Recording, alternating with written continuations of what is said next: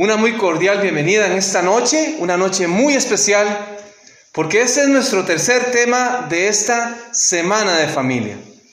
Hoy también a la gente que nos está acompañando a través de las redes sociales, a través del Facebook, a través de nuestro canal acá de la iglesia de West New York, de YouTube, les queremos también extender esta bienvenida y les pedimos también que compartan que compartan esta transmisión para que mucha gente se pueda ver beneficiada de lo que Dios tiene para usted en esta noche, para su familia.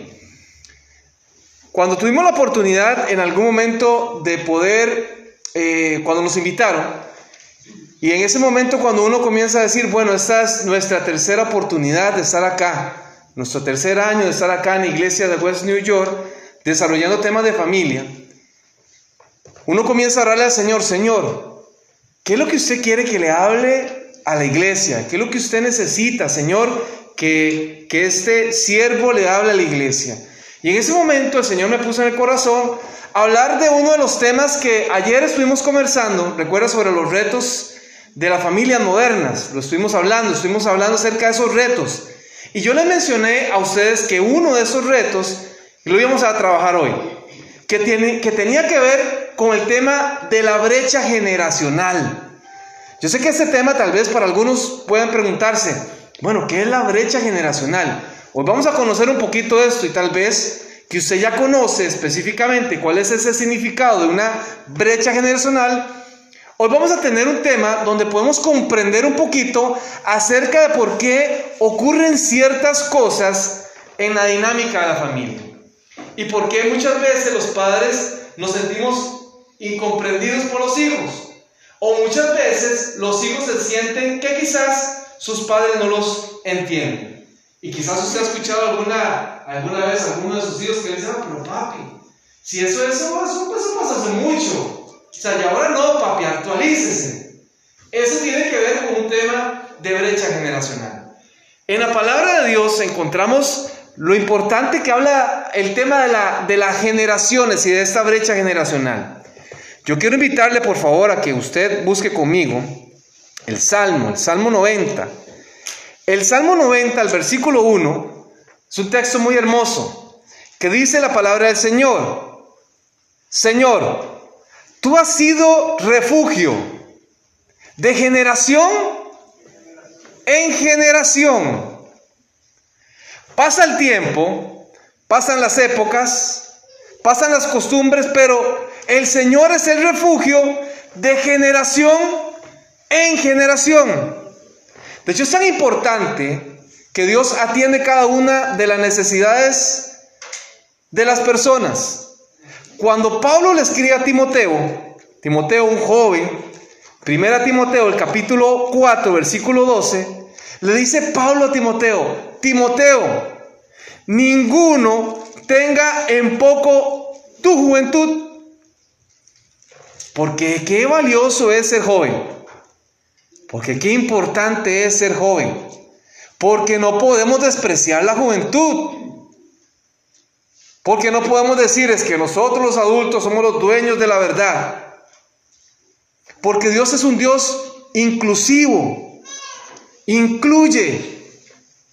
Que ninguno tenga en poca tu juventud. Más bien, sé un ejemplo. Timoteo. Pero Dios también atiende la necesidad, lo dije anteriormente, de cada una de las etapas de la vida. Y me gusta mucho Levítico, el capítulo 19, versículo 32, el texto que dice, delante de las canas te levantarás y honrarás el rostro del anciano. ¡Wow! ¡Qué increíble! Cómo Dios anima que también los jóvenes le den el respeto y el lugar a las personas adultas. Delante de las canas te levantarás. ¿No recuerda, por ejemplo, no, los, de cierta generación, ¿verdad? Que en algún momento teníamos la oportunidad. Recuerdo que en algún momento, por ejemplo, mi mamá me educaba, me, intentaba instalar en, mi vida ciertos valores. Y yo recuerdo que ella me decía, mire, Hugo, cuando nosotros vayamos en el autobús, si viene una señora, eh, una, una mujer, una persona embarazada, un anciano, una anciana, usted que es joven se levanta, le da espacio. Y así aprendí. Y yo creo que muchos de los que, que, los que estamos aquí aprendemos a ser caballerosos, ¿verdad? Y andamos ahí, eh, como le dicen algunos, la guagua, el autobús, y, y en el momento que se necesitaba, nos poníamos de pie y ahí está. Hoy pareciera un poco diferente, ¿no? Hoy pareciera como algunos como que se hacen hasta los dormidos por tal de no dar su campo. O hacen que están muy ocupados o que están leyendo, pero no. Eso tiene que ver con esto, ¿no? El tema de la educación, este tema de la brecha generacional. Y me encontré una historia, una historia muy interesante que encontré ahí en, en, en, la internet que me gustaría compartir con ustedes. ¿Ok? Yo quiero que usted le ponga atención porque aquí nos habla acerca de dos posiciones que se encuentran con respecto a la forma como se ve la vida, cómo se interpreta la vida. La historia dice así, dice, un día un joven le preguntó a su abuelo, abuelo, ¿cómo pudieron vivir antes sin tecnología, sin internet, sin computadoras? Sin drones, sin bitcoins, sin celulares, sin redes sociales.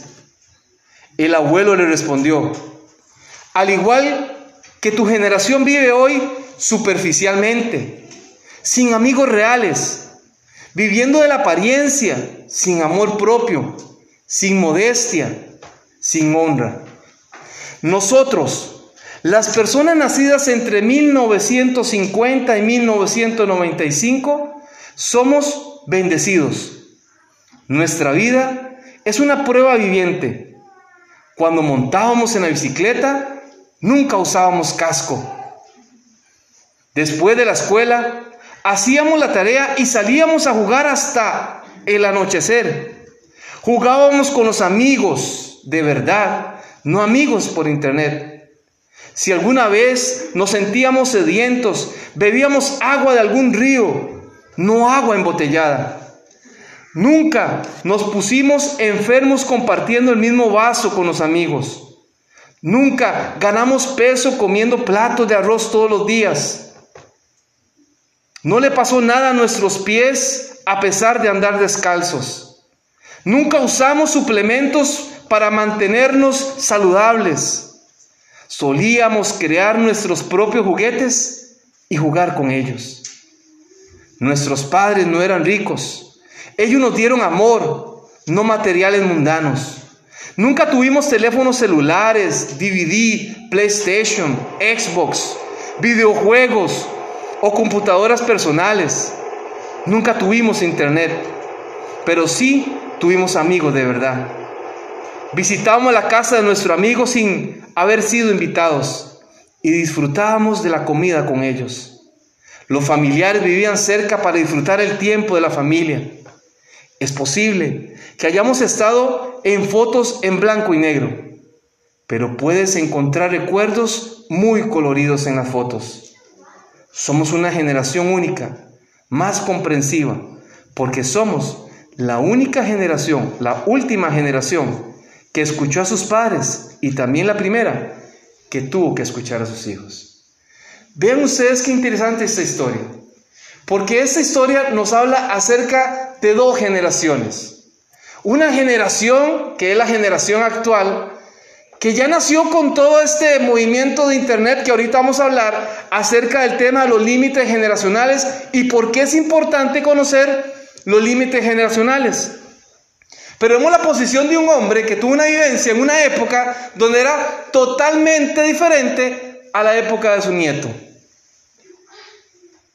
Por supuesto que todos vamos a decir en algún momento que nuestra época fue la mejor, ¿o no? ¿O no? Se va a decir, por supuesto, que yo me acuerdo cuando estaba allá en mi país y me subía a los árboles de mango y tenía que ¿verdad? O yo recuerdo cuando llegaba allá y me metía a la propiedad de aquel fulanito, ¿verdad? Y cogíamos las naranjas y teníamos que salir corriendo porque venía el fulanito. O yo recuerdo cuando andamos en los ríos, ay, qué tiempos aquellos, en cambio ahora los jóvenes. Solo internet, ¿verdad? Dice el Señor. La señora, solo internet. Solo esa cosa, la cosa, la computadora, esa, la computadora que no. Ay, qué tiempos aquellos decían, ¿verdad? Todas las generaciones marcan, todas las generaciones han dejado un legado en la vida de cada persona.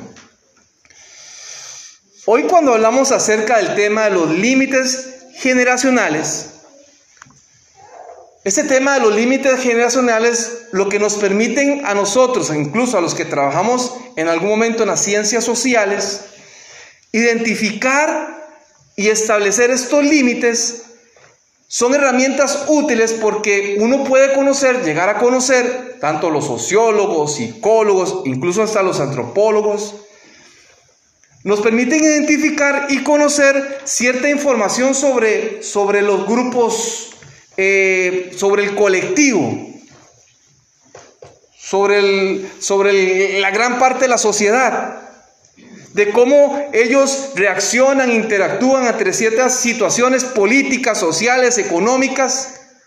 Y esto orienta mucho en el conocimiento del estudio del, en el estudio del comportamiento del ser humano.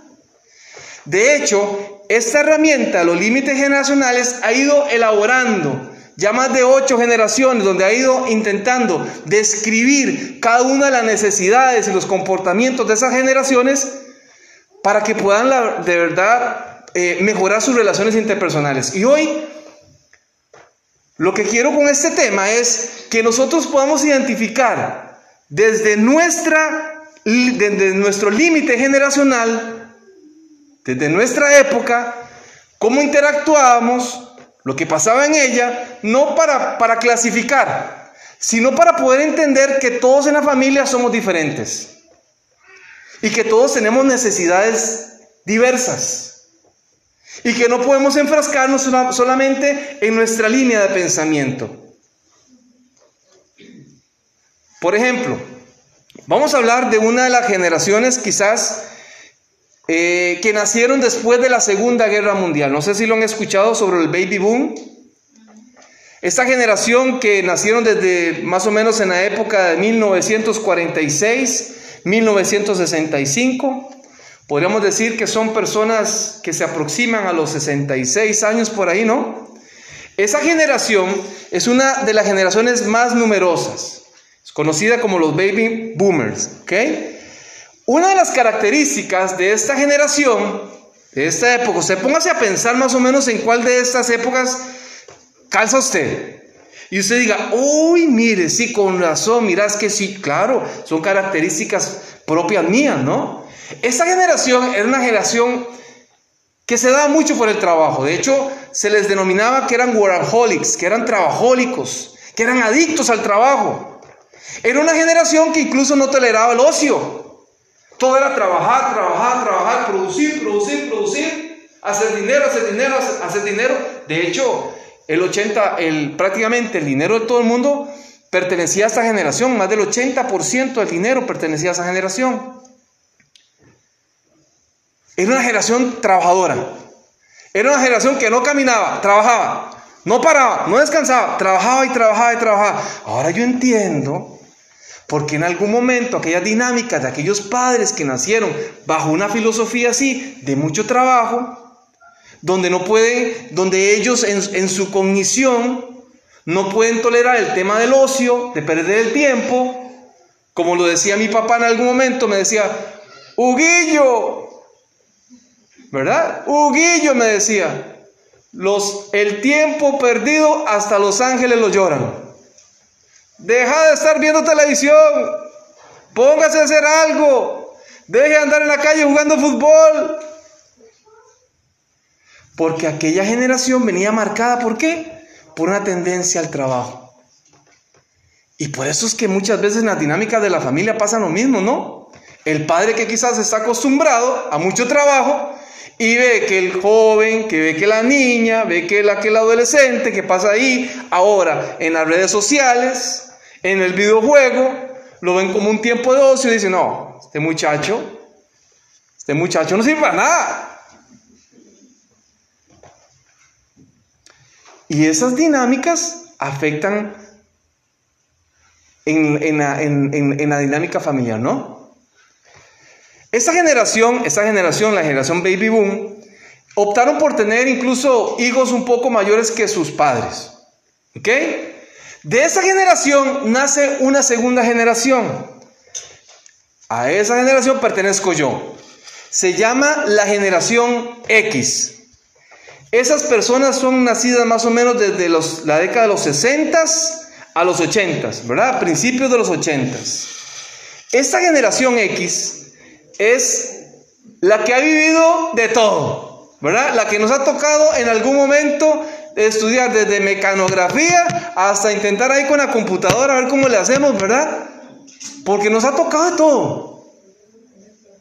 Yo recuerdo cuando yo estaba en el colegio, ¿verdad? Que nos tocaba nos tocaba, podíamos escoger y nos tocaba en algún momento escoger clases de mecanografía. ¿Recuerdan ustedes aquellas máquinas de, escribir que había? Usted escribía y lo volvía. Y otra vez, y otra vez. Y cuando uno se equivocaba, ¿qué hacía? Uno, uno intentaba ahí, ponía una cosita y para borrar la letra. Bueno, ese tipo de generación ha experimentado desde eso hasta ahorita actualmente que nos ha tocado también tener la forma de cómo ajustarnos y adaptarnos a las nuevas tecnologías. Que de hecho, para nosotros los adultos, ¿ves lo que me pasó a mí? Con el tema del, WhatsApp. Y yo llamando a mi hijo, por favor, ayúdeme, mi hijo de 14 años, con el teléfono mío, el de 10 también, ¿cómo tenía, qué tenía que hacer? Porque yo no podía, porque quizás no tenía ese, ese estímulo que ellos tienen, ¿verdad? Y esa facilidad que ellos tienen, que claro, en un mundo totalmente diferente.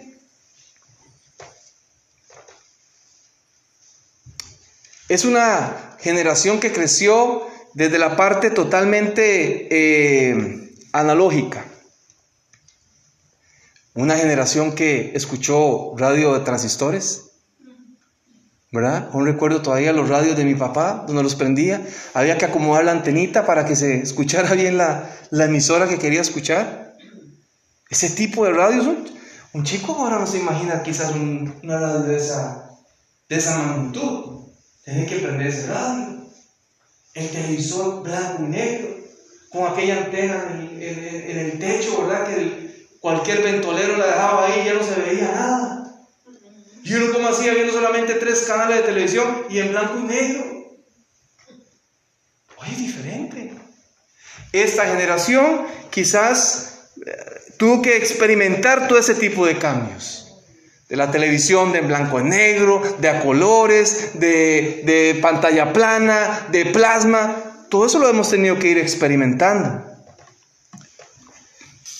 Esta generación le encanta las actividades al aire libre. A esta generación le encanta, eh, le encanta compartir con la familia, compartir con los amigos.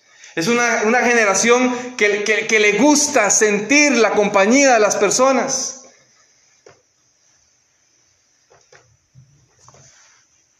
De esta generación nace una generación de un grupo de personas que tal vez hoy aquí nos acompaña. Se llama la generación Y o la generación de los millennials. Esta generación es una generación bien particular. Esta generación básicamente nace por ahí también de los, de los, del año de los noventas, donde ellos tuvieron que experimentar el tema este de la llegada del CD, del cambio del, del cassette al CD. ¿Recuerdan ustedes el cassette que usted y yo utilizamos cuando escuchamos la música? ¿Lo recuerdan? Recuerdo cuando usted tenía que grabar, cuando usted estaba, eh, quizás le gustaba alguna canción por ahí media romántica, y usted quería eh, compartirla con alguien, entonces usted en el momento que el hombre, el, el, el, de la radio lo anunciaba, usted estaba preparada para grabarlo, ¿verdad? Y usted grababa y de pronto le aparecía un mensaje, un anuncio, y usted decía, no, puede ser, me echó a perder la grabación. O recuerda que en algún momento cuando usted la sacaba se quedaba enrollado y usted con un lapicero ahí, con un lápiz intentaba ahí volver otra vez. Cuando terminaba usted tenía que darle vuelta para poner otra la música, ¿lo recuerdan?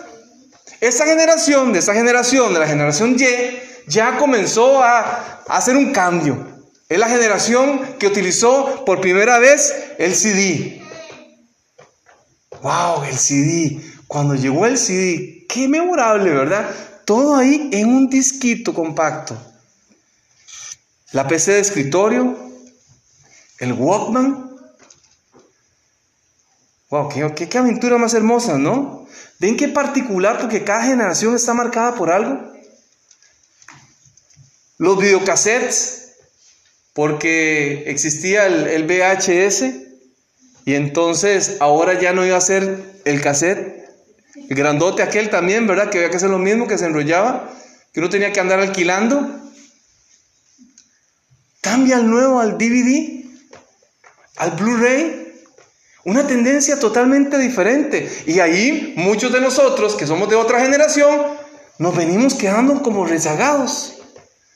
Porque claro, son las nuevas tendencias de las nuevas generaciones y muchos de nosotros nos sentimos como que no calzamos en ese tipo de cambios. De hecho, las generaciones anteriores son generaciones que no les gusta mucho el cambio. Que prefieren mantenerse en la línea de lo que, de lo que vivieron en algún momento. Y vean esto, qué interesante, porque como esto afecta en la dinámica siempre de la familia. Quizás como usted como padre le gusta compartir, sus hijos tal vez les gusta quedarse, socializar de una manera diferente, quedarse en casa, no salir tanto. Esta generación de, los, de la generación X, de las millennials, es una generación de gente muy preparada. Chicos más o menos de unos 31, por ahí más o menos. Gente muy preparada y gente muy emprendedora. Gente que le gusta arriesgar mucho, que le gusta arriesgar en la vida. Y quizás los padres que son de otra generación, que son más conservadores, que no les gusta tanto arriesgar, se preocupan por ese tipo de dinámicas. Su hijo arriesgando. No, papá, yo ya estudié, pero yo ya no quiero ser empleado. Yo quiero ser el dueño de mi propia empresa. Y quiero tener mi empresa. Ay, pero papito, ¿cómo hacer eso? Uy, pero mamita, eso es muy difícil. Pero esa generación es una generación de verdad emprendedora. Es una generación que arriesga. Después de esta generación nace otra generación, más o menos ahí finales de los 90 y a principios de los 2000, que le llaman la generación Z.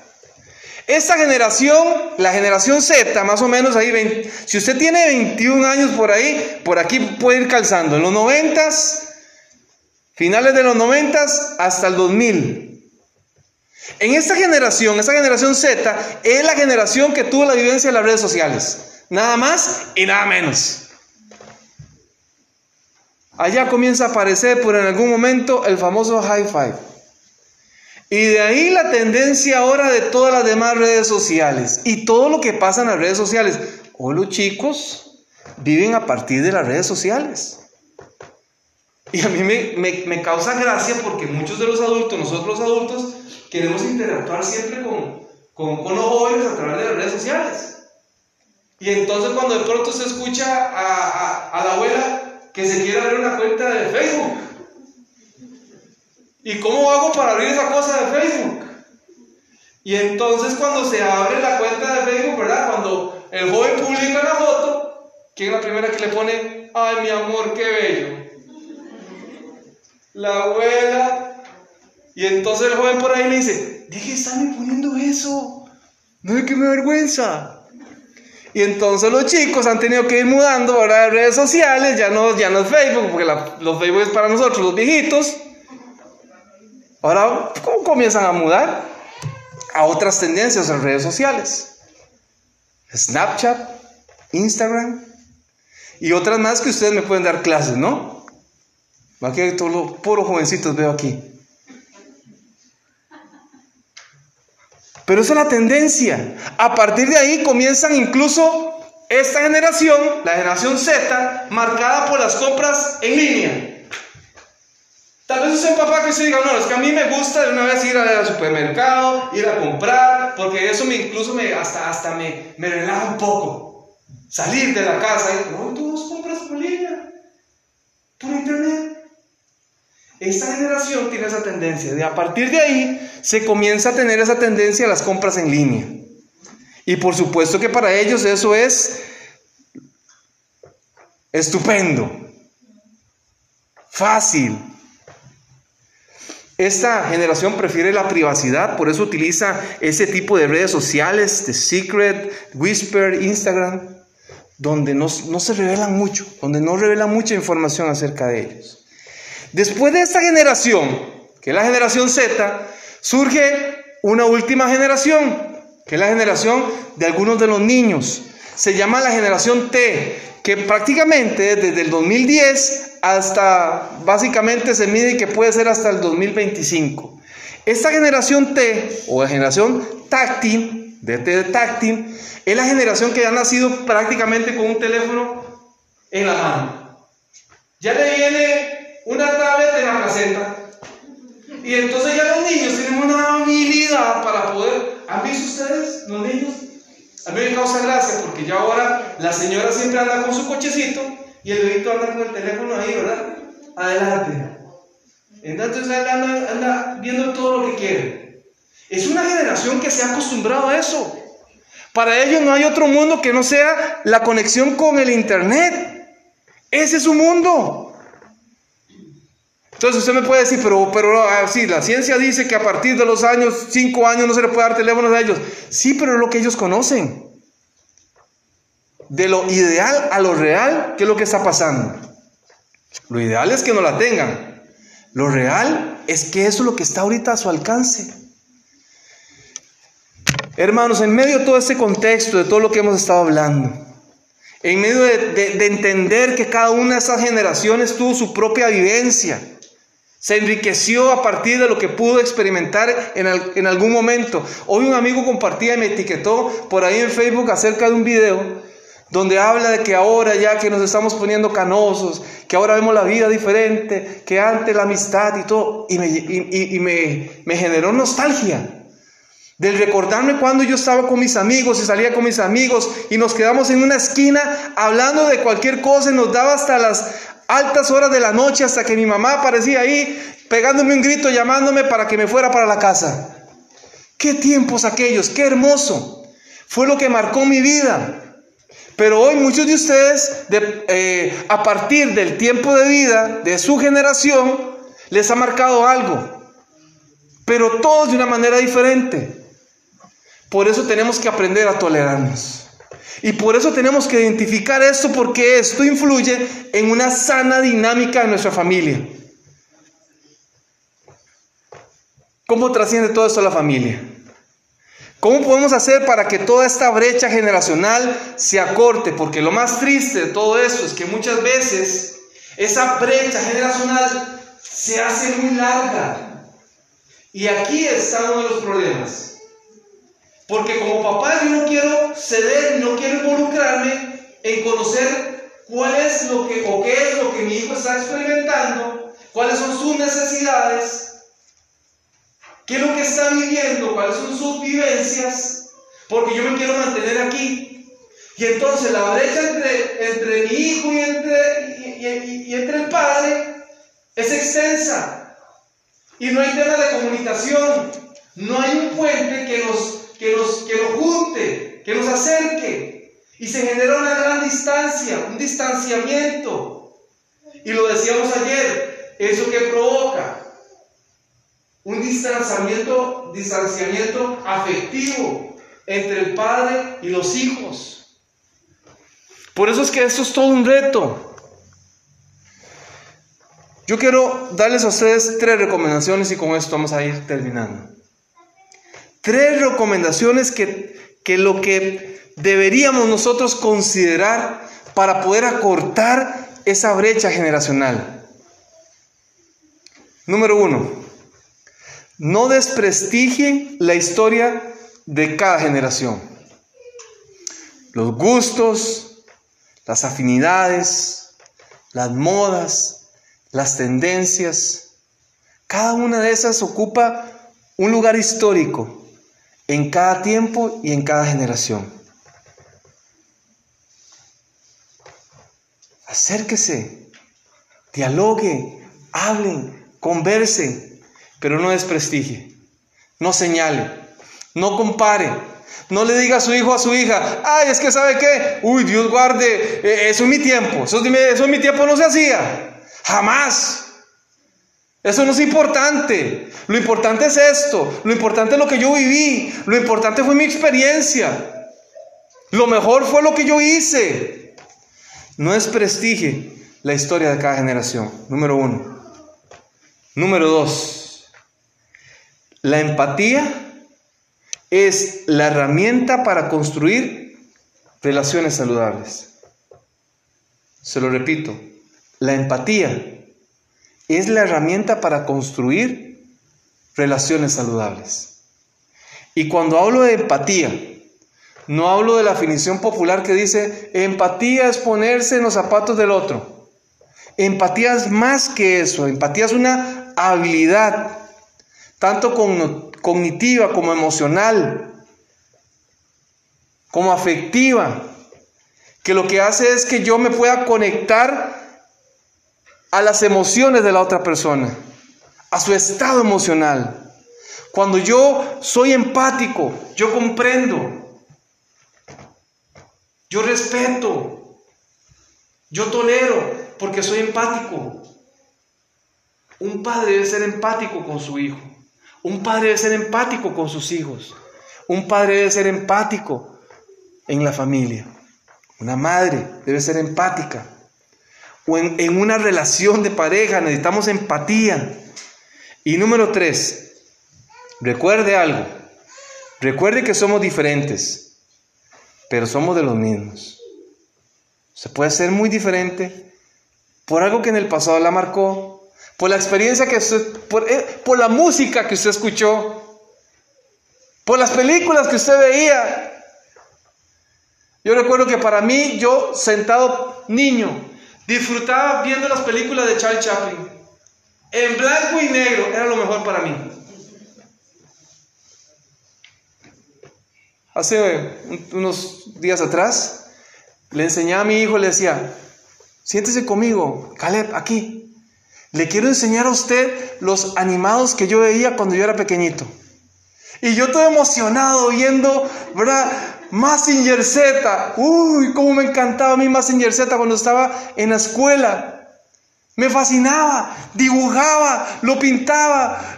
Me imaginaba que yo era Massinger Z. Y puse a mi hijo ahí un ratito a ver Massinger Z y se me quedaba viendo y volví a Se me quedaba viendo y volví al tele. Y me decía, ¿usted veía eso cuando era pequeño? Sí, claro, yo emocionado porque digo yo, ahora le va a encantar y vamos a ver todos los episodios de más. En 10 minutos lo perdí. ¿Qué más en Z? No era su interés, pero sí era el mío. Con eso les quiero decir que todos somos distintos y que todos en algún momento esa brecha nos ha marcado. Aprendamos a, a desafiarnos de verdad para poder mejorar nuestra dinámica, la forma como nosotros nos podemos eh, respetar y llevar mejor en nuestras relaciones familiares. Yo quiero invitarle para que se ponga de pie. Vamos a tener y vamos a cerrar en este momento con una oración. Vamos a pedirle a nuestro Dios que nos dé la capacidad de poder comprender lo importante que somos cada uno de nosotros en nuestra familia. Y que a pesar de que todos podemos ser muy diferentes por muchas cosas que nos marcaron en nuestra generación, aprender a que, a que estamos juntos, a que tenemos que aprender a vivir juntos, a mejorar nuestra calidad de relaciones, para que algún día cuando Él venga podamos reunirnos con Él. Oremos. Querido Dios, te damos gracias en esta noche nuevamente. Te damos gracias por tu amor inmenso para cada uno de nosotros. Te damos gracias porque tú has sostenido nuestras familias, porque hoy nos has bendecido, Señor. Padre, gracias porque nos haces entender que a pesar de que somos diferentes, a pesar de nuestras diferencias, Señor, nos amamos y queremos lo mejor los unos por los otros, Señor. Ayúdanos a prepararnos, Señor, para que aquel maravilloso día, cuando tú vengas, podamos presentarnos, Señor, y podamos deleitarnos contigo por la eternidad. Te pido por estas amigos, amigas que hoy vinieron acá, por los que nos están viendo a través de las redes sociales, para que tú también toques sus corazones y para que tú, Señor, nos enseñes cuál es el camino correcto que tenemos que tomar. Padre, que sea una semana de decisiones y que todo lo que hagamos aquí, Señor, sea de verdad para nuestro provecho y para la mejoría, Señor, de las relaciones en nuestra familia, Padre. Fortalécenos hoy y siempre, Señor. Lo pedimos en el nombre de tu Hijo amado Cristo Jesús. Amén. Amén. Puede tomar asiento.